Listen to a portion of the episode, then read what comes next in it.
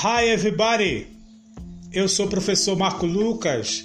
Estamos aqui para vermos mais um tópico de língua inglesa. Agora vamos ver o present continuous, ou chamado present progressive, presente progressivo. O presente contínuo, ele é muito utilizado de forma até paralela com o simple present e às vezes é confundido a sua ação. Mas o present continuous ou o presente progressivo, present progressive, ele tem uma forma muito peculiar.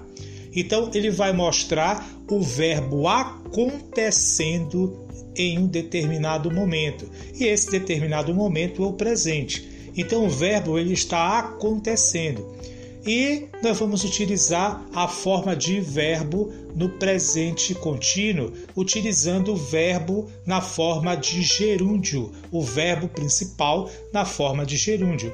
O que é gerúndio mesmo? O gerúndio é aquela forma verbal em que o verbo está acontecendo em um determinado momento. Na língua portuguesa, o gerúndio é terminado em MDO, dependendo da, da conjugação, primeira, segunda ou terceira, ele pode terminar em ando, indo ou indo. Então, por exemplo, cantando, falando, correndo, escrevendo, partindo, subindo. Esse é o gerúndio. Na língua inglesa, o gerúndio ele é determinado pela, pelo sufixo ing. Então, quando o verbo terminar em ing, evidentemente, normalmente ele estará no gerúndio.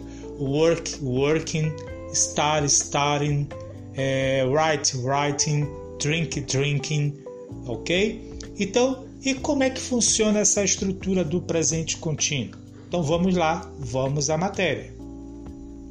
O presente contínuo deve ser utilizado para expressar uma situação que está em progresso, ou seja, uma ação que ainda está acontecendo todo o nosso ando, e indo dos verbos em português deve ser trocado em inglês por ing, tá ok? Então, onde tiver ando, indo, indo, será o ing, o ing.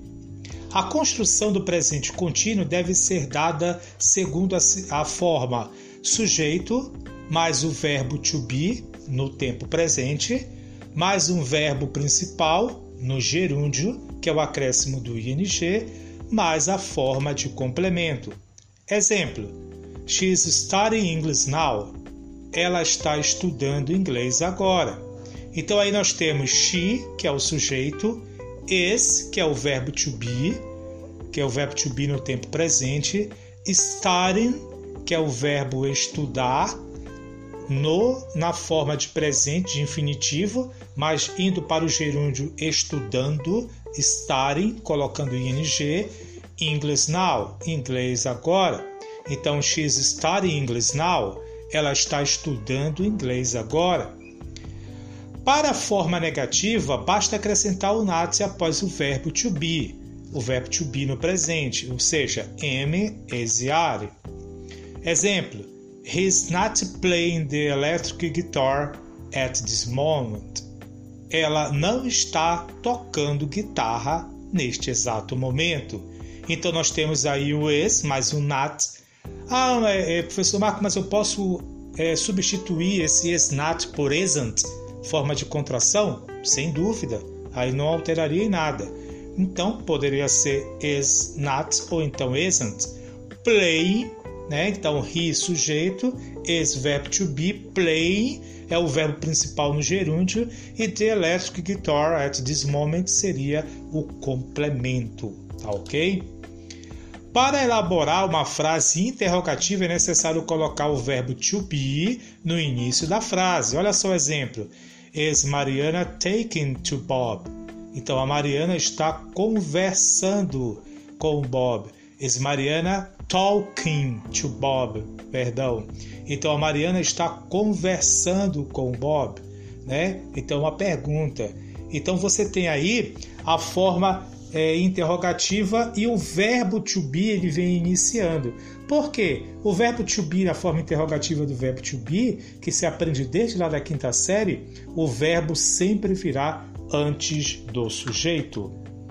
Observação. Primeira, deve-se retirar o E dos verbos terminados com essa letra antes de acrescentar o ING. Então, verbos terminados em E, não acrescenta o ING logo para fazer o gerúndio. Primeiro tem que retirar o E. Então, exemplo aí, to ride, que é o verbo andar. Is riding a bike now. Ela está andando de bicicleta agora, está pedalando a bicicleta agora. Tá ok? Outra observação: deve-se dobrar a última letra dos verbos monossilábicos terminados em CVC. O que é CVC? Consoante, vogal, consoante, antes de acrescentar o ing. Então, o verbo que nós vamos exemplificar é o verbo to swim, que é o verbo nadar. Então, he swim on the, on the lake. Ele está nadando no lago. Então, nós temos aí a, o verbo swim terminando em M.